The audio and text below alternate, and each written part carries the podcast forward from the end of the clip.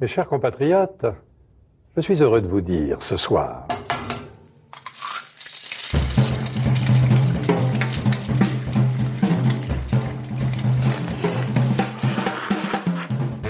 Bonjour et bienvenue dans À Poil, le podcast qui met à nu les chefs.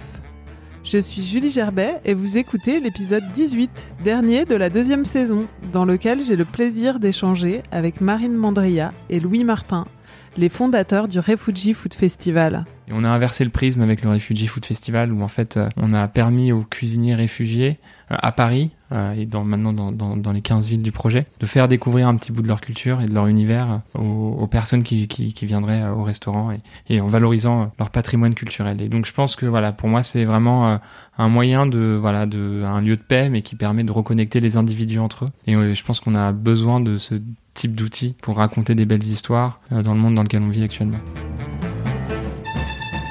Pourquoi Marine et Louis? Parce qu'ensemble, ils ont créé un projet qui dépasse les frontières et qui rappelle que la cuisine, c'est avant tout du partage. Avec leur Refugee Food Festival, qui se tient en ce moment et tous les mois de juin dans différentes villes du monde entier, ils utilisent le prisme de la cuisine pour remettre l'humain au cœur des relations. Dans cet épisode, nous avons parlé de regards, de découvertes de saveurs, des réseaux sociaux et d'œufs couvés avant d'écouter, je voulais vous inviter à vous abonner au compte Instagram du podcast, at Podcast. Meilleure manière si vous voulez que l'on reste en contact cet été. Bonne écoute! Hiring for your small business? If you're not looking for professionals on LinkedIn, you're looking in the wrong place. That's like looking for your car keys in a fish tank. LinkedIn helps you hire professionals you can't find anywhere else, even those who aren't actively searching for a new job but might be open to the perfect role. In a given month, over 70% of LinkedIn users don't even visit other leading job sites. So start looking in the right place. With LinkedIn, you can hire professionals like a professional. Post your free job on linkedin.com slash achieve today. Bonjour Marine, bonjour Louis. Bonjour. Bonjour. Le quatrième Refugee Food Festival commence euh, dans, quelques heures, pour, pour, ne pas dire quelques jours. Une série de dîners alléchants et délicieux dans 150 restaurants de 15 villes internationales qui accueillent chacun des cuisiniers euh, réfugiés. Ça paraît fou bah effectivement, ça paraît assez euh, dingue vu que ça fait seulement trois ans que ça existe et que c'est né à Paris. Donc en 2016, il y a eu simplement l'édition parisienne dans huit restaurants et trois ans après, effectivement, il y a énormément de restaurants euh, dans beaucoup de villes, euh, plein de restaurants très différents, des chefs de plus de 45 nationalités. Donc euh, c'est vrai qu'il y a eu un gros gros développement, ça paraît assez fou, surtout que là par exemple, la première ville qui a commencé c'était Cape Town, où en fait on n'a jamais été, on n'a jamais vu les équipes locales, juste en Skype, donc ouais ça paraît un peu fou. Je pense que si on nous avait dit il y a trois ans que le festival serait présent dans 15 villes, avec des restaurants triplement étoilés qui participent, on n'y aurait jamais cru. Pour revenir à la genèse, euh, le Refugee Food Festival est né après deux tours du monde des cuisines chez l'habitant. Vous avez fait après vos études. Vous n'aviez pas tout de suite envie d'embrasser une carrière euh, post-école de commerce? Euh, bah, Effectivement, on, on est parti juste à la fin de nos études, alors qu'en plus on était tous les deux en apprentissage, donc embauchés directement. Et on avait effectivement envie de faire un grand voyage, de monter un projet. Je pense qu'il y avait quand même déjà une envie euh, entrepreneuriale, même si on ne savait pas forcément exactement ce que ça allait donner. Et donc on s'est envolé ouais, quelques mois après la fin de nos études pour un premier grand voyage dans dix pays. Le premier voyage, c'était dans, dans 10 pays, pendant un peu plus de six mois. Et effectivement, euh, ça, ça, venait euh, d'une envie personnelle de, on est tous les deux passionnés de voyage, voilà, passionnés de voyage, passionnés de cuisine. Euh, on avait pas mal déjà voyagé ensemble euh, tous les deux, et voilà, on a on a souhaité euh, le concrétiser en fait, parce qu'il y a une différence entre dire à la fin de mes études, voilà, je vais, on va partir, on va faire ce grand voyage, sauf qu'on l'a vraiment fait, même si on a un peu flippé au début, et voilà. Vous étiez dans, vous étiez en apprentissage dans quel domaine? Moi, j'étais dans une agence de communication et d'événementiel qui bossait, euh, qui bosse toujours dans le secteur euh, artistique et culturel. Et toi, Louis? Et moi, j'étais dans, j'avais fait deux entreprises, deux grands groupes du CAC 40, euh, un dans les hautes technologies et un autre dans la grande distribution. Je pense que tous les deux, on s'était rendu compte que le monde du travail, c'était pas si rigolo que ça. et du coup, on a tous les deux eu envie d'évasion à la fin de nos études et on s'est dit que c'était une bonne fenêtre de tir et de faire un truc autour de, du voyage et de la bouffe, c'était, euh, je pense, euh, pour nous la, la, la, meilleure manière de matérialiser cette évasion et de voyager à la fois au travers de nos papilles, mais aussi euh, en ouvrant grand nos yeux partout dans le monde. Toi, t'as grandi en Inde? Ouais, moi j'ai grandi, j'ai passé, j'ai commencé ma vie en passant 10 ans à l'étranger, et notamment 6 ans en Inde, et ça a beaucoup structuré ma, ma, manière de voir le monde. En fait, le fait de, de, naître dans plusieurs cultures différentes, ça donne envie d'aller toujours découvrir des nouvelles choses, toujours découvrir aussi des nouvelles saveurs, parce que chez moi, on a toujours cuisiné euh, franco quelque chose. Euh, ma, mère euh, tenait à ce qu'on s'imprègne de la culture du pays dans lequel on était au travers de la cuisine.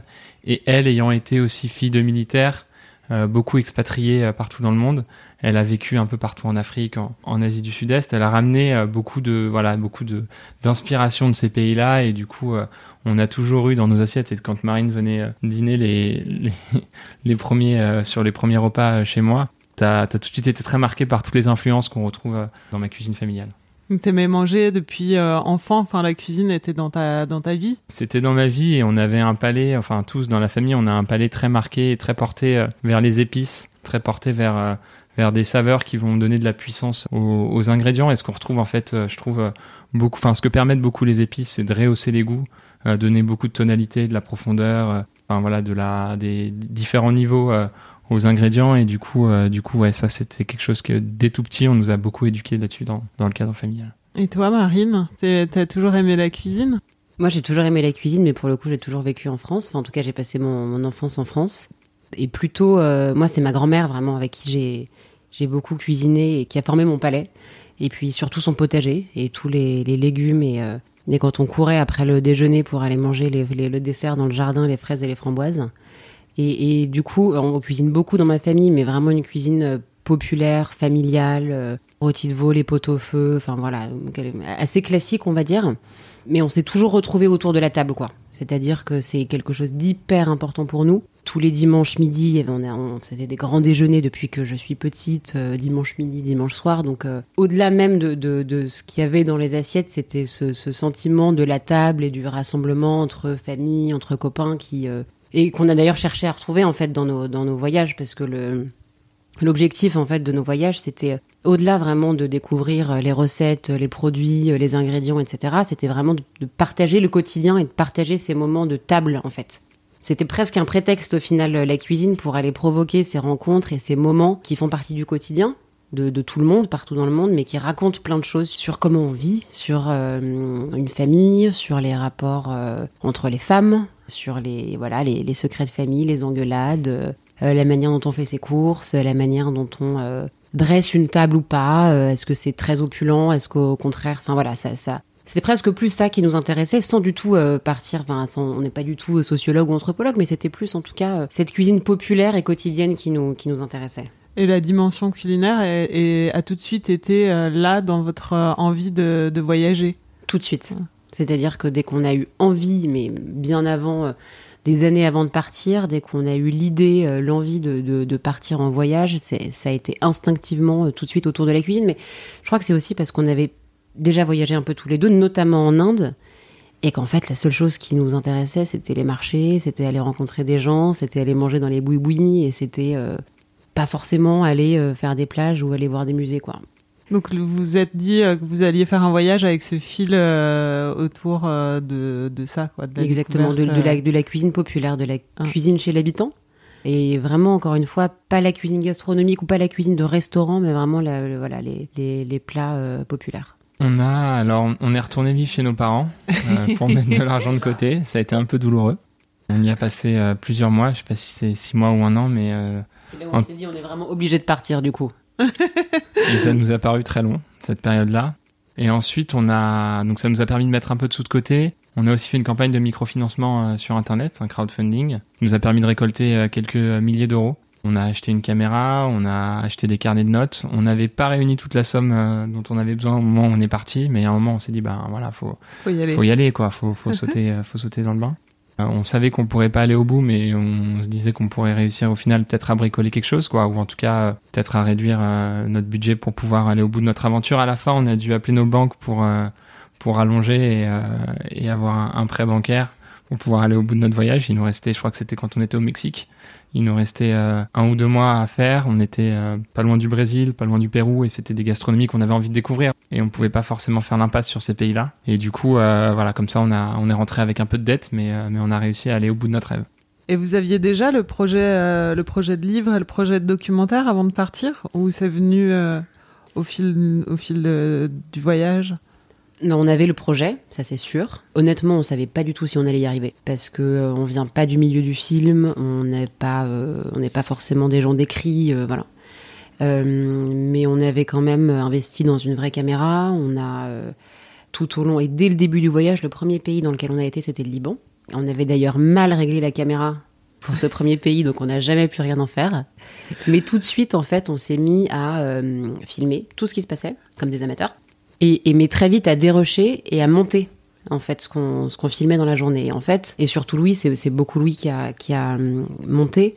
En fait, quand on monte, on se rend compte de ce qu'il faut filmer et de tes plans de coupe et de euh, et de tes plans d'ambiance, etc. Et en fait, on s'est énormément pris au jeu euh, dès le début. Quoi. On a passé beaucoup beaucoup de temps euh, finalement à documenter tout ça parce que je crois qu'on avait aussi envie non seulement de le partager, et puis surtout euh, d'essayer de, de valoriser euh, toutes ces personnes qui nous ouvraient aussi euh, leur famille, leur cuisine et leur foyer. Et qu'il y avait aussi on avait envie voilà de récolter des recettes et de et de pouvoir les préserver aussi et les, transmettre et les, les transmettre à voilà à nos amis et, et aux Français. On avait l'envie mais euh, on ne pensait pas du tout que ça deviendrait un livre euh, aux éditions de La Martinière de 350 pages et 16 euh, documentaires pour Planète, quoi. Pas du tout. Ça, c'est venu au fur et à mesure, enfin au fur et à mesure du voyage. En fait, on, a, on avait commencé à monter, donc comme je disais, pendant le voyage. On a vite arrêté parce qu'on se disait que c'était pas une bonne solution de passer nos nuits à monter et qu'il valait mieux dormir et être frais pour aller au marché le lendemain matin. En revanche, en rentrant, grâce à des copains euh, qui étaient dans la production, on a monté très vite euh, une petite web série. On a diffusé sur Internet. C'était des petits 13 minutes. Le premier était sur le Pérou. Et on a été contacté là par une boîte de prod qui nous a dit Ah, c'est assez chouette. Euh, voilà, on travaille avec la jeune planète. on aimerait leur proposer. Est-ce que ça vous dit? Donc nous, on a dit Bah évidemment, bien sûr. Et ils nous ont dit Mais est-ce que vous avez d'autres rushs? Parce que, enfin, est-ce que vous avez de la matière? Et là, on leur a dit Alors en fait, on a on a à peu près 500 heures de rush, donc la matière, il y en a. Après, le souci, ça va être plus de la trier, de, de, tirer le fil, de tout ça.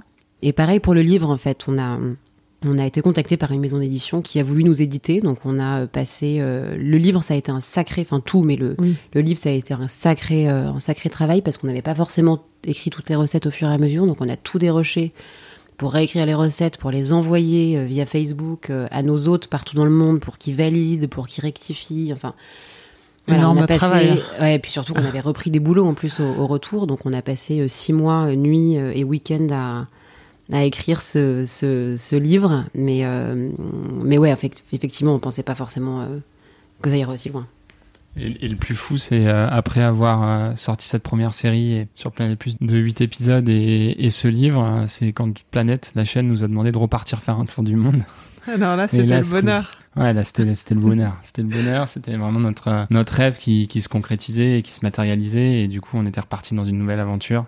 Alors, dans des conditions un peu différentes parce que du coup, euh, il y avait un objectif derrière, mais on a, on a vachement tenu à garder la même authenticité et spontanéité euh, dans notre démarche. On a, on n'a pas voulu partir avec un caméraman. On n'a pas voulu rentrer dans les, euh, dans les formats d'une production classique. Donc on est reparti euh, sans autorisation de tournage, on est reparti euh, juste tous les deux euh, avec notre sac à dos, notre maison sur le sur le dos. Six mois aussi. C'était un peu moins long, on avait un peu moins de temps, on est parti quatre mois, je pense, quelque chose comme ça. Dans d'autres pays. Dans d'autres pays, ouais, avec d'autres destinations et toujours sans prévoir là où on irait au sein du pays, on débarquait dans les villes et on se laissait guider au fil de nos rencontres sur les marchés pour aller découvrir euh, telle ou telle spécialité locale, telle ou telle région euh, culinaire. Et c'était comme ça que, euh, et c'est comme ça que notre programme fonctionnait en fait. C'est parce que justement, on ressemble, on ressemblait pas aux autres. on rentrait dans aucune case et du coup on était, on était différent de, de, ce qui se faisait à la télé. Je pense que c'était ce qui plaisait à la chaîne.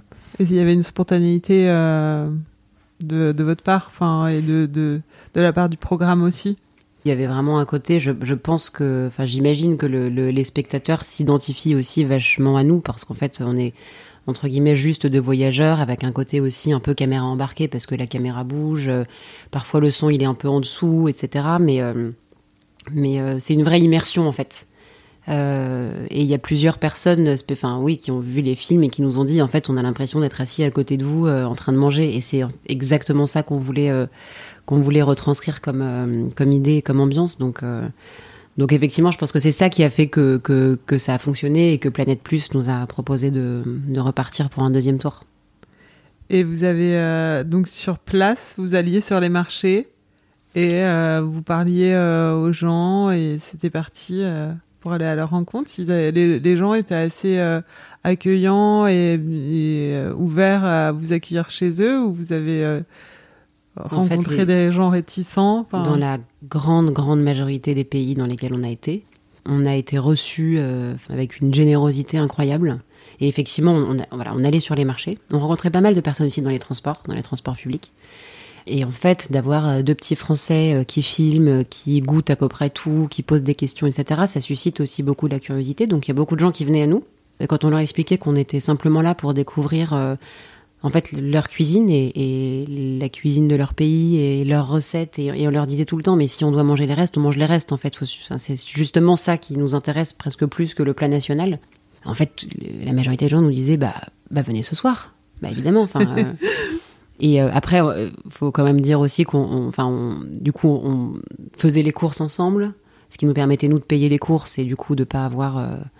Après, on arrivait souvent avec des cadeaux aussi, même si parfois euh, on refusait les cadeaux parce que, ou alors on allait nous racheter un cadeau en plus. euh, je pense au Liban ou, au Japon, mais effectivement, dans, la grande majorité des pays, euh, c'était en fait très simple. Ça paraît bizarre à, dire, mais ça paraît très simple. Et puis une fois qu'on connaissait une personne, il nous disait, mais alors. Euh, je pense encore au Liban, mais bah, si, si vous allez dans le sud, attends, euh, j'appelle mon oncle, euh, il va venir vous chercher, il y a telle production qu'il faut absolument que vous alliez voir, etc. Et en fait, de fil en aiguille. Et puis il y a aussi des personnes qui nous ont contactés sur Internet, sur Facebook, en disant, bah voilà, euh, je suis brésilienne, voilà, on adore la cuisine, est-ce que vous accepteriez de venir partager un repas avec nous? Vous n'avez pas du tout eu de, de soucis à, trop, à vous faire inviter.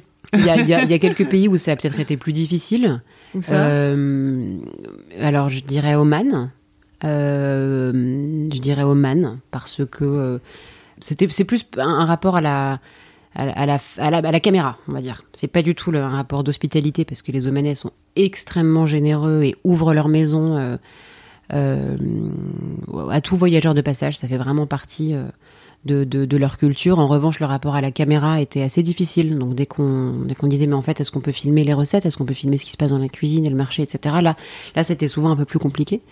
Et puis effectivement en, Iran aussi où on a dû euh, où on a dû avoir des autorisations de tournage et du coup un ce qu'on appelle un fixeur, euh, euh, c'est-à-dire un accompagnateur avec nous pendant pendant toute la durée de notre voyage. Alors que comme disait Louis, on n'a pas du tout l'habitude de voyager comme ça et et, euh, et on voyage tous les deux. Donc euh, voilà, peut-être l'Iran ça a été un peu différent malgré le fait que je pense que c'est l'un de nos plus beaux, enfin en tout cas c'est l'un de mes plus beaux souvenirs de voyage. Mais euh, voilà, je dirais que c'est les deux seuls pays où ça a peut-être été un petit peu plus difficile. Il y a eu la Chine aussi où c'était compliqué parce qu'en Chine, euh, quand on va dans les campagnes, et nous on essaie évidemment de sortir des grandes villes et, euh, et d'aller voir comment est-ce qu'on cuisine dans les campagnes de manière la plus traditionnelle possible, les gens parlent pas du tout anglais quoi. Et ils ont pas du tout les mêmes codes culturels que nous. Donc euh, on avait beau essayer de mimer euh, des choses, euh, ça fonctionnait pas du tout. Et on se faisait toujours rembarrer, rembarrer, rembarrer. Et en fait, au bout d'un certain moment, on a cru que ça marcherait pas. Et on a eu une idée, euh, peut-être en, en dernier ressort, de se dire, ben, si on postait des messages sur les réseaux sociaux, euh, parce qu'il y a plein de réseaux sociaux euh, Chinois en Chine, ouais, Oui. chinois, euh, en anglais. Et comme ça, c'est des anglophones qui vont nous répondre. Et du coup, on pourra aller manger chez eux. On proposait en plus de, de faire des recettes, enfin des, des desserts français en contrepartie. Et, euh, et là, on a reçu des, mais littéralement des centaines de messages de personnes qui nous invitaient euh, chez eux. Donc c'était plutôt des jeunes, les jeunes générations. Du coup, euh, ils savaient pas tous cuisiner, mais on cuisinait euh, avec les mamans, les et ils faisaient grands-parents les ou les grands-parents, parents, ouais. et ils faisaient les traductions. Et on a continué pendant plusieurs années à recevoir des messages de personnes de, de Chine qui nous invitaient à manger chez eux. Donc euh, voilà, fallait juste trouver la bonne porte d'entrée et on, et on l'a on- l'a trouvé, quoi, les réseaux sociaux. ouais. Quel est votre meilleur souvenir de ces deux voyages? C'est tellement dur cette question parce que parce que vraiment dans, dans tous les pays on a des, des souvenirs incroyables. C'est pas, enfin c'est c'est c'est vrai. Je crois qu'en Iran, euh, quand même, euh, surtout parce que l'image qu'on peut avoir de, l'Iran en France, ou en tout cas que nous, on avait dans notre imaginaire collectif euh, et médiatique, on va dire, correspond absolument pas à la réalité de ce qu'on a vécu à, Téhéran et de la, chaleur humaine qu'on a reçue à Téhéran. Surtout qu'on a, en plus, on est arrivé le jour de l'anniversaire de la révolution islamique, donc des, ambiances dans Téhéran qui sont assez impressionnantes et qui et qui euh, nous ont fait tout de suite comprendre dans quelle euh, situation et dans quel contexte on arrivait. Et en même temps, euh, quand on se baladait, je me souviens dans le grand bazar de Téhéran, donc on filmait, et des femmes s'accrochaient à notre caméra en disant dites au monde ce que c'est vraiment l'Iran, venez, venez chez nous, venez sur nos marchés, goûtez notre cuisine et dites au monde ce qu'est vraiment l'Iran et, arrêtez de croire ce qu'il y a dans les médias. Et du coup, ce contraste a fait qu'on a été d'autant plus enchantés. Et c'est un pays qui est si doux, qui est si euh, mais c'est, ça fait partie des plus belles choses qu'on ait pu voir au monde. Quoi, c'est euh, des odeurs de, de fleurs d'oranger, de, de roses. Enfin, c'est c'est extrêmement doux comme pays. Enfin, nous, en tout cas, le, le sentiment qu'on a eu, c'est vraiment un sentiment de, de douceur et de sérénité qui, qui contraste énormément avec la violence qu'on peut imaginer.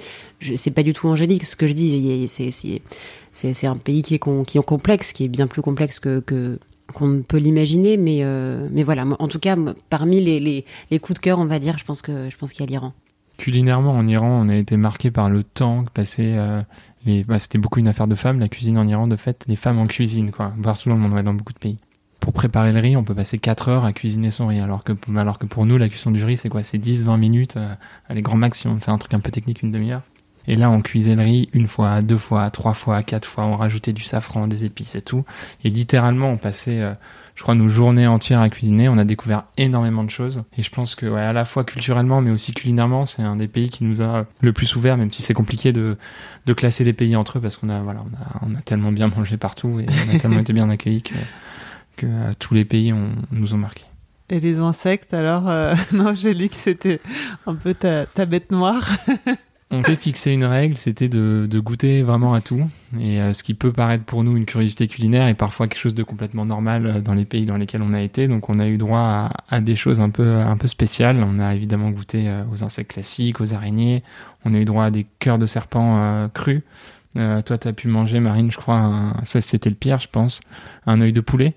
Euh, et... Les yeux, les cerveaux, euh, la tête. Bon, les pattes, on en mange beaucoup en Asie, mais euh, ça, c'était dans le nord de la Thaïlande, dans une communauté karen. Et, euh, et, moi, je filmais au début du repas, donc je suis arrivée un petit peu après le début du repas. Et en fait, ils m'avaient gardé une petite assiette avec euh, les deux yeux, euh, la tête, le, les poumons, le cœur et les pattes.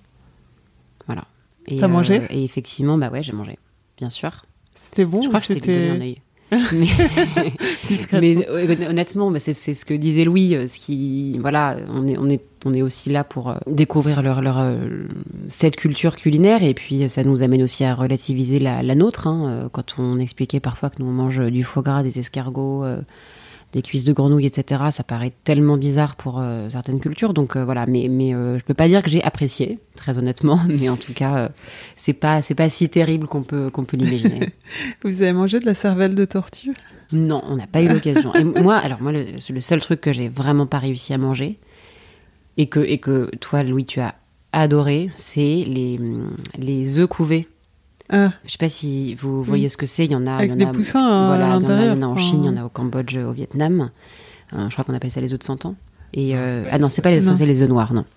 C'est des œufs, des œufs couvés, euh, voilà. Et Qui, euh, bah, je te laisse Oui, expliquer parce que moi, j'ai- Non, c'est- c'est c'est des œufs de canard en fait et euh, l'œuf a été porté à maturation suffisamment longtemps pour que le poussin soit juste développé dans l'œuf mais pas totalement éclos.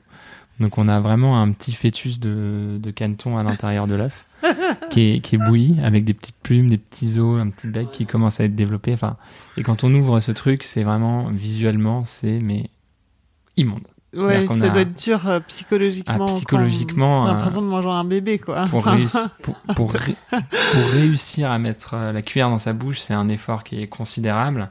Et c'est ce contraste aussi, mais je pense que c'est ce qui nous intéresse aussi, c'est les contrastes. Ce qui est intéressant, c'est qu'en fait, euh, bizarrement, ce qu'on ressent en bouche est juste fantastique, quoi. Et donc il y a, euh, non mais il y a, euh, enfin, c'est onctueux, il y a plein de saveurs, il y a, j'en ai encore des émotions là, rien rien que le fait d'en parler. Et en fait, je me suis retrouvé à en manger euh, quatre d'affilée tellement je trouvais ça bon. alors que à chaque fois, en me disant, mais c'est immonde ce que tu es en train de faire. Mais pour autant, euh, voilà, c'était fantastique. Et je rêve de pouvoir retourner en manger sur les marchés euh, au Cambodge ou, ou ailleurs en Asie du C'est Sud-Est. cuisiné ou pas du tout? C'est cuisiné, alors c'est juste, euh, c'est cuit à l'eau et on mange avec euh, un peu de jus de citron et du poivre de campote euh, qu'on ajoute euh, dans la cuillère et voilà. C'est une expérience culinaire que je recommande chaudement, même si il faut réussir à passer la barrière psychologique de ce qu'on voit dans sa cuillère. Quand vous êtes rentré, donc vous avez repris euh, des, tra- des travails, euh, enfin chacun un travail euh, classique. Ouais, très vite, euh, pour plein de raisons, notamment financières. Mais en fait, en parallèle, du coup, on, écrivait le livre. Et puis en parallèle, assez vite, en fait, on s'est mis à travailler parce que du coup, sur, le, sur les, films qui ont été diffusés sur Planète, on était coproducteur, auteur et réalisateur. Donc c'est pas du tout, on n'a pas juste donné les rushs et puis voilà, on a énormément euh, travaillé dessus. C'est nous qui maîtrisions aussi euh, toute l'identité visuelle, toute la bande originale grâce à des, des amis les cosmonautes qui nous ont qui nous ont fait ça. Donc euh, voilà, il y a eu un vrai travail éditorial qu'en plus on ne connaissait pas. Donc on a fait ça en parallèle en fait pendant pas mal de temps euh, en parallèle de nos boulots respectifs avant de repartir et puis ça a été la même chose en fait. Euh, si toi t'avais t'avais euh, avant quand la deuxième édition, je crois que t'avais déjà quitté ton boulot. Moi je l'ai quitté juste un petit peu après, juste avant de partir pour la deuxième saison. Et puis au final on n'est jamais retourné dans des boulots classiques. donc l'idée du Refugee Food Festival est née au, moment du deuxième voyage? Il est né au retour du second voyage, si j'ai toujours en train avec les dates, mais euh, c'est ça. Je crois que c'est ça. Ouais. En 2015, je dirais. 2015-2016. Parce que, enfin, ça a été le moment où, on- surtout à l'été 2015, où on a vraiment commencé à, en France et en Europe à prendre conscience, enfin, on parlait de, voilà, de, la- de la crise des réfugiés, de la crise des migrants et de, et des drames qui se passaient en Méditerranée. Et, euh, et, et on avait, je crois, aussi, euh, euh, tous les deux, on, on, a- on avait déjà été engagés dans des associations, euh, et on avait envie de voilà de, de, de s'engager, de faire quelque chose à notre euh, à notre niveau pour contribuer un petit peu à. En fait, en fait, on était juste hyper troublés par le traitement global qui était qui pouvait être fait de l'arrivée de ces personnes quoi. Euh, qu'on pouvait voir comme une masse contact de gens qui se déversent sur l'Europe et euh, et, et qui nous faisaient oublier ses individualités, euh, ses, ses cultures et c'est et, et le fait qu'en fait ils essayent simplement de sauver leur vie. Oui, puis des gens qui sont comme nous, qui étaient comme nous euh, il y a, il y a Exactement, mais qui- quelques, jours avant et qui se retrouvent euh, catalogués comme réfugiés Exactement. ici. euh, et que ça pourrait être nous, Ça et, que ça, être nous, et que ouais. ça a pu être nos grands-parents euh, pendant la guerre, et que et, et vraiment profondément, on s'est on s'est dit mais comment est-ce possible de de, de déconsidérer euh, ces personnes? Et on a commencé par donner un peu d'argent, on a accueilli un demandeur d'asile chez nous pendant quelques mois, et puis assez vite en fait, on s'est dit mais euh, au final, euh, c'est autour de la table qu'il faut faire quelque chose. Parce que même Mama- Mamadou qu'on a, qu'on a accueilli chez nous euh, nous cuisinait des mafés etc enfin bref et, on s'est dit mais au final c'est- autour de la table qu'on peut contribuer nous aussi à accueillir en fait ces réfugiés ces migrants. Et, et c'est forcément un point de rencontre qui permet de valoriser de valoriser ces cultures. Et en fait quand on quand on regarde euh, toutes les toutes les migrations et toutes les plus grandes diasporas du monde la première chose qu'on emmène, enfin qu'on recrée dans le pays dans lequel on arrive, c'est souvent sa cuisine, parce qu'en fait c'est le, l'une des seules choses qu'on peut emmener avec soi, qu'on peut recréer et qui nous ramène instantanément à son enfance, à son village ou à sa ville ou à sa famille. Et du coup, ça a une puissance euh, incroyable. Et en plus de ça, bon après on s'en est rendu compte aussi largement après coup, mais euh, mais ça a aussi le pouvoir de mettre tout le monde à égalité. C'est-à-dire que quand on cuisine ensemble, il y a un moment où t'es plus euh, plus nouvel arrivant ou euh, local, euh, t'es simplement là en train de, de te nourrir et de, de prendre du plaisir en te nourrissant. Et, en fait, en, mangeant et en cuisinant, c'est un acte d'acceptation de l'autre. C'est-à-dire que quand tu acceptes de manger la cuisine de l'autre, c'est que quelque part tu l'acceptes un petit peu. Et du coup, on a assez instinctivement, enfin l'idée du Refugee Food Festival, elle est extrêmement simple, hein, c'est euh, de permettre euh, à des, cuisiniers amateurs ou professionnels, enfin pour la majorité professionnelle, mais euh, nouveaux arrivants, de rencontrer des cuisiniers locaux et de donner à voir, de, montrer leur patrimoine culturel et culinaire. Et de se rassembler très simplement autour de la table, de découvrir aussi des produits, des cuisines, des cultures et de contribuer à parler un peu différemment de la Tchétchénie, la Syrie, l'Iran, la Géorgie, euh, l'Irak, euh, etc. Voilà, le premier objectif, c'est vraiment d'essayer de faire évoluer les regards euh, grâce au pouvoir de la cuisine. Et puis, effectivement, un peu plus tard, de, travailler sur l'insertion professionnelle. Mais, euh, l'idée de base, c'est vraiment de, valoriser euh, ces cuisines. Et vous avez commencé avec un premier festival, donc en 2016. Donc c'est- C'était euh, sur une journée, je sais plus. Euh, Ça a eu lieu en 2016 à Paris dans 11 restaurants. Ouais. euh, avec 8 cuisiniers réfugiés. On a très vite eu envie de, de toucher différents types de restaurants. Donc il y a eu euh, des restaurants un peu gastronomiques, euh, enfin bistronomiques plutôt comme, comme la Mijan. Stéphane Gigot qui nous a contacté de lui-même dès qu'il a entendu parler du projet parce qu'il avait envie de participer. C'est quelqu'un qui a un cœur énorme. Donc c'était un festival qui pour lui ou un projet qui faisait du sens et auquel il avait envie d'être associé. Et après il y avait des cantines de quartier hyper simples. C'était vraiment un engagement euh, perso. On a été démarcher euh, les restaurateurs euh, nous-mêmes avec notre envie de, monter ce truc-là, sans savoir comment est-ce que ils le, ils le recevraient. On a contacté des associations pour savoir si elles pouvaient nous connecter avec des cuisiniers réfugiés, sans savoir si on réussirait à, en trouver, parce qu'on n'avait pas, on venait pas de cet univers-là. Et en fait, très rapidement, la mayonnaise a pris les choses. dès les premières rencontres, il y a eu une magie qui s'est faite entre les restaurants et les, et les cuisiniers invités. Les restaurants ont hyper spontanément, tout, quasiment tous les premiers restaurants qu'on a été voir, même si on pensait que ce serait compliqué en fait de, de les convaincre, euh, nous ont ouvert leurs portes en, en, en nous disant que bah, pour eux c'était une manière aussi de s'engager au travers de leur métier de tous les jours, en fait, préparer de la cuisine. Et en plus, euh, c'était aussi une occasion de découvrir des nouvelles choses, des nouvelles manières de travailler, des nouvelles manières de travailler les ingrédients, euh, des nouvelles techniques de cuisson, des nouvelles approches euh, de gestion de la cuisine au global. Et du coup, euh, assez spontanément, en quelques minutes, ils étaient, ils étaient convaincus et, ils rejoignaient l'aventure. Et du coup, euh, le festival a pris forme. On savait pas trop, euh, on a, enfin, sans, sans trop vraiment comprendre comment est-ce que ça a été fait. Et euh, les restaurants ont été complets en à peine quelques heures. Il y a eu des médias des quatre coins du monde qui sont venus couvrir l'événement, des cuisiniers qui ont été, euh, qui ont eu des propositions d'embauche aussi par les restaurants dans lesquels ils cuisinaient, des réfugiés. Des cuisiniers Ah, réfugiés, ouais, avec euh, des collaborations qui qui avaient fonctionné et, euh, et les restos, ben en fait proposaient euh, des contrats, euh, des cuisiniers qui étaient contactés par des particuliers euh, ou des entreprises pour participer à des prestations de traiteurs derrière. Du coup, c'est ça, je pense que c'est le succès du premier festival qui derrière euh, a appelé le, le déploiement du projet plus, plus largement. Et vous étiez déjà à 100% dessus? En fait, c'était entre nos deux, nos deux grands voyages, ouais. Et du coup, ouais, moi Le j'étais premier assez- festival? Le premier festival, ouais. On est reparti pour la- le deuxième voyage, fin 2016, début 2017. Donc après la première euh, édition du Refugee Food Festival en, en juin 2016. Et en fait, après, euh, donc on est reparti faire notre voyage. Et entre temps, après la première édition, comme il y avait eu un rayonnement un peu euh, international, parce qu'il y a des médias des quatre coins du monde qui sont venus dans les restaurants, on a été contacté par des citoyens euh, d'un peu partout dans le monde, euh, de petites villes en France, de capitales européennes, mais aussi aux États-Unis, au Canada et en Afrique du Sud, qui nous ont dit, ben votre, idée, euh, enfin, on trouve que votre idée fait du sens. Euh, venez euh, organiser un Refugee Food Festival chez moi parce que nous aussi on est confrontés aux mêmes enjeux d'accueil et d'intégration des personnes réfugiées. Et du coup, on s'est dit, bah, si nous, on a réussi avec notre bonne volonté et, nos, deux bras et, nos deux jambes à, organiser ce festival, d'autres citoyens sont aussi en mesure de le faire. Et on n'avait pas de don d'ubiquité, donc on a rédigé un kit méthodologique qui décrit toutes les étapes par lesquelles on est passé pour organiser le festival, de l'identification des cuisiniers à la sélection des restaurants, comment est-ce qu'on travaille sur les menus, comment est-ce que derrière euh, on fait en sorte que les gens viennent au restaurant, euh, comment est-ce qu'on communique autour du festival pour que les gens viennent au restaurant. Et euh, à l'aide de ce kit, des citoyens aux quatre coins du monde se sont emparés du projet et organisent des Refugee Food Festival à Bologne, à New York, euh, à Cape Town, euh, à Madrid, euh, à Lyon, à Rennes, à Amsterdam, enfin voilà, et ainsi de suite. C'est comme ça qu'on en vient à avoir aujourd'hui 150 dîners dans 15 villes du monde.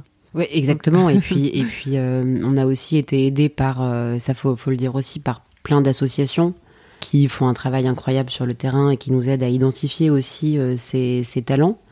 Euh, on a été aidé par le HCR, Agence des Nations Unies pour les réfugiés, qui nous a apporté aussi leur expertise en termes de protection euh, des personnes réfugiées, parce que nous, on n'était pas à la base spécialistes de, enfin, experts de, l'exil et de l'asile, etc. Et maintenant, effectivement, on travaille avec énormément d'associations qui nous aident aussi sur l'accompagnement euh, post-festival à l'intégration, enfin à l'insertion professionnelle des, cuisiniers. Mais effectivement, la, première étape, ça a vraiment été ce, ce, ce kit et tous les outils en fait qu'on a euh, écrits pour permettre, enfin qu'on a écrit, qu'on a déployé pour permettre à, à ces personnes qui sont des gens comme toi et moi, quoi, qui euh, qui sont pas forcément d'ailleurs euh, dans la cuisine. Enfin, il y a des, des profils, euh, c'est tous des, tous des gens géniaux. Et c'est grâce ouais, à tous ces outils qu'on, qui, qui peuvent organiser le projet dans leur ville. Donc dès le deuxième euh, festival, vous aviez euh, des- une présence à l'international. euh, Exactement, en Europe, tout à fait. Ouais, tout à fait. En fait, sur la première édition, donc il n'y a que eu Paris qui a participé. Et la deuxième, ça a eu- il y a eu 11 villes européennes. Euh, Madrid, Bruxelles, Amsterdam, Athènes, Lyon, Marseille, Lille, Bordeaux, euh, Genève. euh, je dois en oublier une ou deux, mais voilà. Et Florence. Et comment vous avez, enfin à quel moment vous vous êtes dit que vous alliez ouvrir un restaurant et devenir plus gros, plus fort, plus Mais en fait, euh, pas mal de, de cuisiniers euh, réfugiés, du coup, avec qui on travaille à Paris, sont, sont entrepreneurs. Et notre volonté, c'est aussi de pouvoir accompagner euh, cette, euh, ce- cette volonté d'entrepreneuriat. Et je pense qu'on avait aussi envie, on a fait beaucoup de choses très éphémères, euh, itinérantes, mobiles, etc. Et je crois qu'on avait aussi, on ressentait l'envie et le besoin de s'ancrer dans un lieu et d'avoir aussi une cuisine. Une cuisine, quoi. Ça paraît, enfin, pour vu ce qu'on fait, ça paraît euh, la base, mais pour euh, accueillir aussi les cuisiniers, pour qu'ils puissent venir cuisiner, pour que voilà. Et donc on a commencé euh, assez vite en fait. On a on a eu l'opportunité de d'ouvrir la résidence du coup euh, à Grande Contrôle, qui est une petite cuisine, qui est une première étape, mais qui qu'on a vraiment imaginé comme étant un, on parle de restaurant tremplin, je sais pas si ça existe comme terme, mais qui, qui a vraiment vocation à être à la fois un lieu de formation pour des cuisiniers qui veulent derrière lancer leur propre activité, comme Nabil, comme Magda, enfin on pourra en parler après, et à la fois un lieu aussi simplement de, enfin simplement de, restauration et qui présente, euh, qui présente toutes ces cuisines. Mais effectivement, nous, on va parler, mais on vient pas du milieu de la restauration, donc c'était euh, aussi un challenge pour nous. Parce qu'aussi petite euh, la résidence soit-elle, autant, euh, enfin c'est c'est un sacré challenge. C'est des, métiers qui sont quand même extrêmement euh, complexes. Et on a été beaucoup aidés, notamment par Stéphane Gégaud et par euh, d'autres restaurateurs qui avaient participé aux dernières éditions, pour pouvoir monter cette cuisine il y a un peu plus d'un an maintenant, la résidence. Qu'est-ce que représente la cuisine pour vous? Je pense que la cuisine, ça représente, euh, ça représente à la fois euh, la famille et l'amitié, je dirais. Pour moi, la cuisine, c'est un média, c'est un point de contact, en fait. C'est un moyen de connecter les individus entre eux, comme Marine le disait tout à l'heure. C'est un moment où on se rassemble, euh, d'abord en famille, entre amis, mais euh, qu'on peut aussi activer pour euh, reconnecter les cultures entre elles. C'est ce qu'on a fait euh, au travers de notre aventure à Very Food Trip, où on allait euh, découvrir le monde au travers de la cuisine. On a tout documenté pour essayer de faire découvrir le monde aux personnes qui voulaient bien nous suivre au travers de la cuisine. Et on a inversé le prisme avec le Refugee Food Festival, où en fait, euh, on a permis aux cuisiniers réfugiés euh, à Paris euh, et dans, maintenant dans, dans, dans les 15 villes du projet, de faire découvrir un petit bout de leur culture et de leur univers euh, aux, aux personnes qui, qui, qui viendraient euh, au restaurant et, et en valorisant euh, leur patrimoine culturel. Et donc je pense que voilà, pour moi c'est vraiment euh, un moyen de voilà de un lieu de paix, mais qui permet de reconnecter les individus entre eux. Et euh, je pense qu'on a besoin de ce type d'outils pour raconter des belles histoires euh, dans le monde dans lequel on vit actuellement. Bon, on va passer à l'aller-retour. Votre âge, Euh, 31 ans. 30 ans. votre signe astrologique, Scorpion, Taureau. votre plat signature. je dirais le pot-au-feu, le jarret de veau, le pot-au-feu. Bah ouais, on est assez proche. Moi, le, le bouillon. Votre plat préféré Alors, j'aurais dit euh, le, le rôti de veau de ma grand-mère euh, avec de la tétragone, mais en ce moment, je dirais le chikmerouli, qui est un plat euh, géorgien, qui est un plat géorgien euh, que Magda nous a fait découvrir, Magda Gegenava, qui est un poulet à la crème, à l'ail et aux, et aux épices euh, géorgiennes, qui est absolument dingue, et que Magda fait dans, je fais un peu de Dans sa promotion, dans, sa petite résidence chez Magda, euh, à la rotonde à Stalingrad, dans le 19e. Je dirais quelque chose d'assez simple. Alors, je sais pas si c'est un plat, mais c'est un produit. Du foie de morue sur un morceau de pain avec un zeste de, avec un jet de jus de citron et, et un peu de sel. Et c'est pour moi, c'est le bonheur. Le chef que vous admirez le plus? Bah, Stéphane Gégaud pour son cœur et pour l'accompagnement qu'il met euh, derrière le, le Refugee Food Festival au quotidien. Ouais, c'est compliqué de, de dire quelqu'un d'autre. Enfin, il y a plein, y a plein de chefs qu'on admire. Et je pense que tous ceux qui participent au festival euh, et qui acceptent aussi, malgré leur rythme de, de boulot, malgré leur quotidien, euh, qui acceptent de prendre du temps et d'avoir ce, d'ouvrir leur cuisine et leur, et leur, et leur cœur, tout cela, enfin voilà, ils sont, je pense, euh, enfin, je pense que je les admire tous. Peut-être, ouais, en premier lieu, Stéphane Gégaud quand même. Quand même. Olivier Rollinger aussi, grand, grand monsieur, grand chef. Et votre ingrédient préféré? Euh, je crois que je dirais la, la- la tomate. Je pense que je pourrais pas me passer de tomate. Même si du coup j'en mange relativement peu dans l'année parce que j'en mange pas en hiver, mais j'ai une vraie passion pour le, la tomate. Passion citron. Et votre ingrédient détesté? Les yeux de poulet? Non, ouais, non, peut-être pas les yeux de poulet, mais euh, je crois. Bah, du, coup, c'est un peu contradictoire parce qu'on en a mangé il y a pas longtemps et, j'ai adoré ça, mais j'ai toujours cru que je détestais les riz de veau. Et euh, au final, j'aime ça. Donc non, il n'y a pas grand-chose que j'aime pas. Non, je crois que je, je mange tout, j'aime tout. Ouais, moi aussi, je crois que je mange tout. Même les œufs couvés. Même les œufs couvés. Votre ustensile fétiche alors en ce moment, alors je ne sais pas comment ça s'appelle, mais c'est la petite moulinette qui permet de, de, faire des petites fleurs de tête de moine. En ce moment, mon ustensile fétiche, c'est ça, je crois. Et toi, Louis euh, bah, L'écumoire pour mes bouillons. Votre dernier meilleur repas Moi, je crois que c'est euh, Magda Gegenava, qui est une cuisinière géorgienne qu'on a accueillie à la résidence euh, pendant quelques mois. Euh, qui vient d'ouvrir son propre restaurant à Stalingrad, dans le 19e arrondissement. À chaque fois qu'on y va, elle nous régale et elle nous remplit le, enfin, elle nous nourrit comme si on était ses enfants. Et je crois qu'à chaque fois, c'est un grand moment d'émotion. Et alors moi, je parler du coup en plus au nom de, notre équipe. On a on a eu l'occasion d'aller euh, à un déjeuner préparé par Grégory Marchand du Frenchy le lendemain de, des World Restaurant Awards. Et en fait, il avait, euh, je crois que sa contrainte c'était de cuisiner avec les 20 produits ou euh, ingrédients euh, qui sont les plus sustainable. Et donc il y avait euh, des haricots, il avait fait un risotto d'épeautre, je crois. Enfin, tous ces plats étaient absolument incroyables. Et je pense que c'est ça mon dernier meilleur repas. Le projet que vous auriez aimé lancer Oui, un projet que j'adore, c'est Grand Mass Project, qui a été monté par Jonas Pariente. Il demande à des petits-enfants d'aller filmer des recettes de leur grand-mère partout dans le monde, des petits réalisateurs en herbe, pour justement documenter et transmettre les savoir-faire de, de ses grands-mères et pour s'assurer que ces recettes ne soient pas perdues. Et c'est fantastique. J'invite tout le monde à découvrir ce projet et à documenter les recettes de, de ses grands-mères. C'est vrai que j'aurais pu dire aussi Grand Mass Project. Et du coup, je dirais 20 euh, Questions to the World, qui est un projet qui a été monté par euh, Cyril Bruyel et qui a parcouru le monde et maintenant, en plus, il a des équipes qui parcourent le monde et euh, il va poser 20 euh, questions. Alors maintenant, euh, ça peut être 50, 100. Les 20 mêmes questions à des centaines de personnes partout dans le monde. Et ça peut aller du, président du Nicaragua jusqu'au jusque dans les favelas à Rio et en fait et en plus c'est très très beau c'est très bien filmé et en fait on se rend compte que les réponses sont sensiblement les mêmes et au final et au final présente juste l'humanité telle qu'elle est. Et, euh, il fait, le montage fait que c'est euh, que c'est euh, à la fois décalé, à la fois extrêmement universel. Et je, l'ai très mal pitché, mais allez voir du coup 20 Questions to the World. le, le meilleur compliment qu'on vous ait fait? Il y a un compliment qu'on peut souvent nous faire, qui est qu'on donne envie aux gens de voyager, de voyager différemment et de sortir un peu des circuits touristiques habituels et de partir à la rencontre euh, des gens, de pas hésiter à aller manger dans les bouilles-bouilles, etc. Il y a souvent des gens qui nous disent ah mais euh, grâce à vous, grâce à vos films, euh, on a été là, et ben on a quand même été manger là, on a goûté ça, on a rencontré telle personne, etc. Et ça, je pense que c'est un, un beau compliment. Pareil. J'en ai un autre qu'on peut nous faire aussi plus sur le Refugee Food Festival, mais et pour le coup c'est pas forcément à nous deux, Louis et moi, mais à l'équipe et au projet et à tous les porteurs de projets mais de dire qu'on contribue à changer un, tout petit peu la, la vie de certaines personnes. Ça, c'est quand même un beau compliment. Et la pire critique, il y en a eu ou?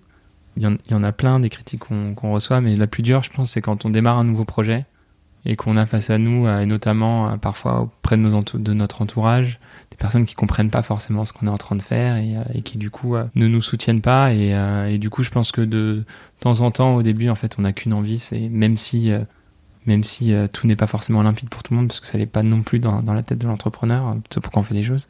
Mais on a une intuition, on a une idée, on s'accroche à un fil, et du coup c'est parfois dur de de, de pas réussir, de pas être soutenu par par ses proches. Ouais, alors c'est un, un, petit peu lié, mais euh, mais je dirais que la pire critique qu'on a pu me faire, c'était de dire que je passais trop de temps au final à travailler ou à développer mes projets et de pas forcément être assez présente pour euh, pour ma famille ou pour mes copains. Voilà. Comment on fait justement pour passer du, du projet euh, passion euh, à un travail, enfin à un vrai travail? Bah, Il faut beaucoup de travail déjà. beaucoup de travail, beaucoup de passion aussi. Euh, faut pas se poser. Non, mais c'est vrai. Hein. Faut, faut pas se poser beaucoup de questions au début.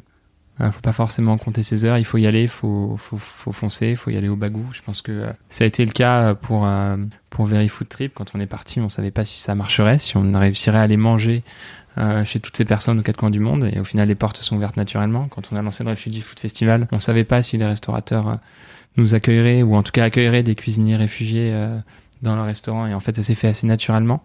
On y a cru, on y a cru jusqu'au bout. On faut emmener des gens avec soi aussi parce que voilà, il faut, c'est important de, de travailler en équipe, ou en tout cas de, si on veut développer son projet. Donc ouais, faut être à la fois un peu fou et en même temps euh, tenir son, une ligne directrice et s'accrocher, euh, s'accrocher jusqu'au bout. C'est l'entrepreneuriat, c'est un parcours qui est assez sinueux. Mais, euh, mais, mais si c'est, si, si on tient une idée qui, qui nous passionne, en fait, au final, euh, et qu'on travaille dessus, il, ça, ça débouche forcément sur quelque chose. Vous en vivez aujourd'hui, c'est votre vrai travail à tous les deux. C'est notre vrai travail, absolument. Euh, plus qu'à temps plein, parfois il y a des gens qui me disent Et sinon, à côté de ça, vous faites quoi? Euh. Comment te dire? Euh, mais oui, effectivement, mais du coup, je rebondis et en répondant à ta question, mais je pense qu'il faut aussi être prêt à faire des, des sacrifices à plein de niveaux. Mais je pense que si on avait gardé les, les boulots respectifs qu'on avait avant, euh, on aurait peut-être plus de confort aussi euh, dans nos vies, même si on n'est pas du tout à plaindre, c'est pas euh, loin de là. Mais euh, voilà, faut quand même aussi être prêt à faire certains sacrifices, je pense. Aujourd'hui, vous avez une équipe, vous avez Mhm. euh, développé euh, la chose, vous avez trouvé un modèle, vous avez réussi à trouver un modèle économique pour le Refugee Food Festival? Ouais, on est une, on a une belle équipe là maintenant. On- sur la partie organisation du festival culinaire, on a six personnes en tout, donc une association qui est portée par une association. Et ensuite, euh, il y a le restaurant La Résidence et un service traiteur euh, qui est rattaché, où on a une équipe de cinq personnes euh, qui travaillent à temps plein. On a un modèle hybride parce qu'on a la majorité de nos activités, de ce qu'on fait, c'est du non lucratif, donc le festival est non lucratif. Tout au long de l'année, on travaille sur l'insertion professionnelle des cuisiniers qui partent, des cuisiniers réfugiés qui participent au festival, donc ça aussi c'est du non lucratif. Mais la résidence et le service traiteur génèrent des bénéfices pour pour autofinancer une partie de nos activités. Et à côté de ça, euh, je pense qu'on, enfin c'est certain, on pourrait pas faire toutes nos actions si on n'était pas soutenu par des donateurs, donc soit des particuliers, soit des, entreprises qui soutiennent le projet, euh, qui croient en nos valeurs et, euh, qui, voilà qui nous permettent de déployer notre impact, nos actions et de faire en sorte tous ensemble de contribuer à, à créer un contexte d'accueil plus digne et plus favorable pour les personnes réfugiées. Et le non Refugee Food Festival, c'est- enfin, en tout cas, le Refugee Food Festival, c'est une association. Donc l'association s'appelle Food Sweet Food et le, et le projet du coup s'appelle euh, Refugee Food Festival. Ouais. Et l'objet de l'association au début, et c'est ça aussi le Refugee Food Festival, c'était de valoriser les traditions et savoir-faire culinaires des régions du monde. Donc en fait, euh, et sur Very Food Trip et sur le Refugee Food Festival, on, on porte les mêmes valeurs et les mêmes messages. C'était la suite logique. euh. Exactement. Et quelle est la, la, la plus belle collaboration entre chefs euh, auquel vous, à laquelle vous ayez assisté? Alors il y en a plein. À chaque fois, il se passe des choses assez magiques au sein des restaurants.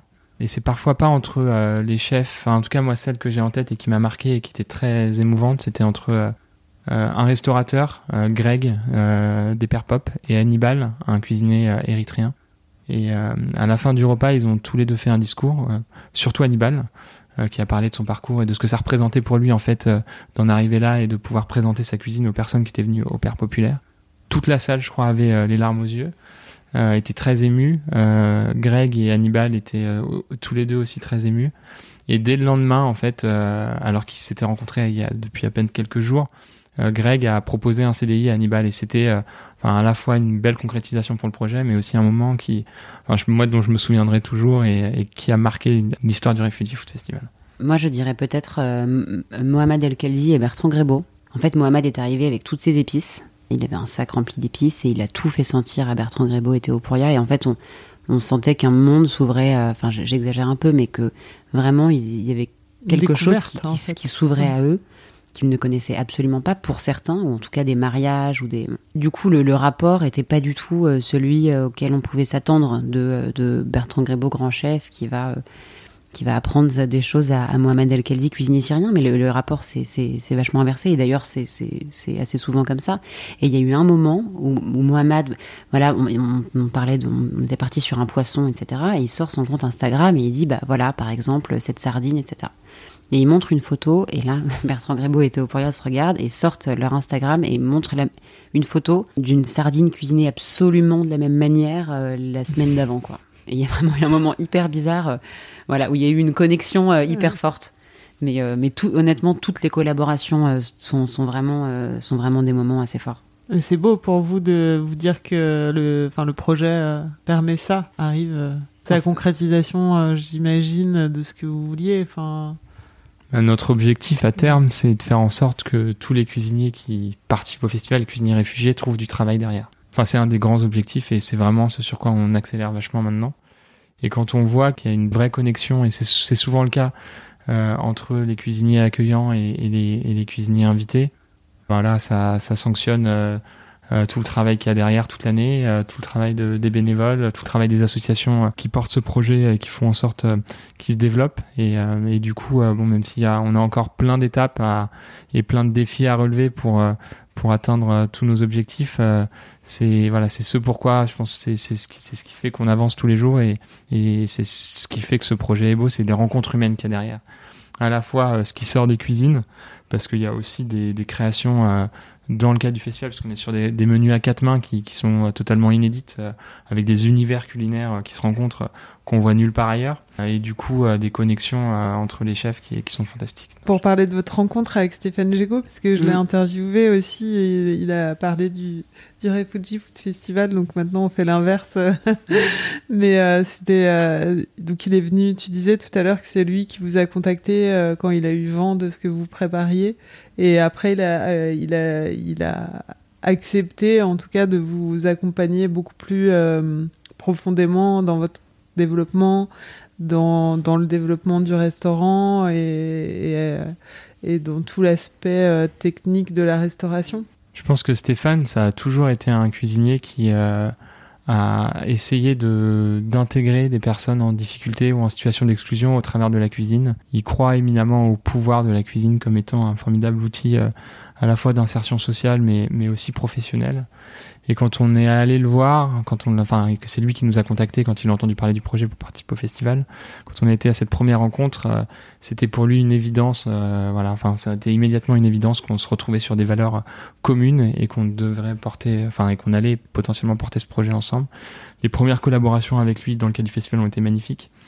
Euh, on lui a assez rapidement proposé d'être notre parrain. Euh, on voulait un parrain qui soit pas uniquement un prête-nom, euh, qui soit présent à nos côtés. Et quand on a ouvert la résidence, euh, il était là. Nous, on n'était pas restaurateur, et il était là toutes les semaines avec nous au resto pour nous aider bah, à mettre en place la cuisine, à travailler sur le menu, enfin à faire en sorte que que ça tourne, quoi, et que ça Mm. fonctionne. Et c'est d'une richesse parce qu'il a une expérience évidemment qui est qu'on n'a pas besoin de, de de citer ou de développer. Et pour pour nous, c'est c'est une richesse exceptionnelle de de l'avoir à nos côtés au quotidien et surtout euh, de, de le voir accompagner euh, les cuisiniers euh, avec lesquels on travaille. C'est-à-dire que quand Nabil Attar, qui est un chef syrien avec lequel on a travaillé à la résidence, a ouvert son restaurant à Orléans, Stéphane est allé plusieurs fois à Orléans pour euh, voilà coacher Nabil euh, sur l'ouverture de son restaurant. Magda Gegenava qui vient d'ouvrir son resto euh, dans le 19e, bah, Stéphane il est là euh, toutes les semaines euh, pour pour s'assurer que Magda, euh, enfin si Magda a besoin de quoi que ce soit, elle, elle décroche son téléphone et il débarque et pour s'assurer que que tout se passe bien. Donc c'est euh, c'est une richesse incroyable de, de l'avoir avec nous. Quoi. Oui, il y a une vraie implication, c'est Mm. pas euh, juste euh, pour le papier. Exactement. Mais c'est vrai qu'il racontait euh, la profé- enfin, de vraiment euh, réussir à professionnaliser euh, les personnes euh, qui sont dans la résidence et, que ça devienne euh, des vrais chefs. euh. Il a une vraie volonté et, c'est en fait, il tire les cuisiniers avec lesquels on travaille vers la gastronomie, quoi. C'est-à-dire qu'il y a une vraie élévation des, chefs avec lesquels on bosse. Et Stéphane les challenge beaucoup et avec beaucoup d'humanité sur sur leurs recettes, sur leur manière de travailler, pour les pour leur permettre de donner les meilleurs d'eux-mêmes sans dénaturer leur cuisine. Et c'est là qu'il est très fort, c'est-à-dire que il essaie pas de les faire rentrer dans un moule, mais il arrive à leur permettre de ben, de développer, de raconter ce qu'ils ont envie de raconter. Nabil, il avait envie de travailler sur de la bistronomie syrienne. Ben, en fait, ensemble, ils ont bossé sur de la bistronomie syrienne. Magda, présente une cuisine géorgienne qui est plus traditionnelle. Euh, et du coup, euh, voilà, ils travaillent sur, sur des saveurs ori- originales.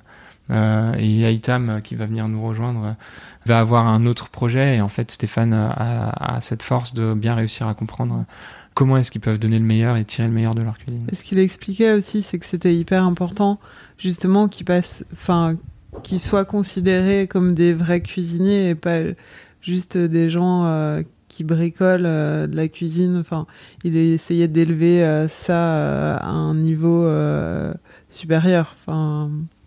Et pas juste des personnes qui bricolent de la cuisine, et qui sont juste un peu passionnés, bien sûr. Et effectivement, je pense qu'il a, il a, il a cette capacité aussi à donner confiance aux gens, vraiment, et à et à leur donner les codes pour qu'ils aient la liberté de faire leur propre cuisine et de pas euh, coller à ce qu'ils voient sur Instagram euh, ou ce qu'ils mangent au restaurant, mais de leur donner confiance en, en eux-mêmes, en, leur, en, leur, racine, en leur racine, euh, exactement, en leur tradition, en leur Enfin, au début avec Magda, ça n'a pas forcément été évident parce qu'effectivement, elle voulait vraiment faire une cuisine très traditionnelle et en même temps qu'il faut aussi adapter au palais français ne serait-ce que dans les proportions, dans la présentation, etc. Et pareil pour la cuisine syrienne. Et, euh, vraiment, je crois qu'il arrive à déjà à, considérer euh, tout cuisinier comme restaurateur potentiel et un et un vrai cuisinier. Quoi. Enfin, je sais pas comment le dire, mais il a cette capacité de considérer en fait l'autre, vraiment.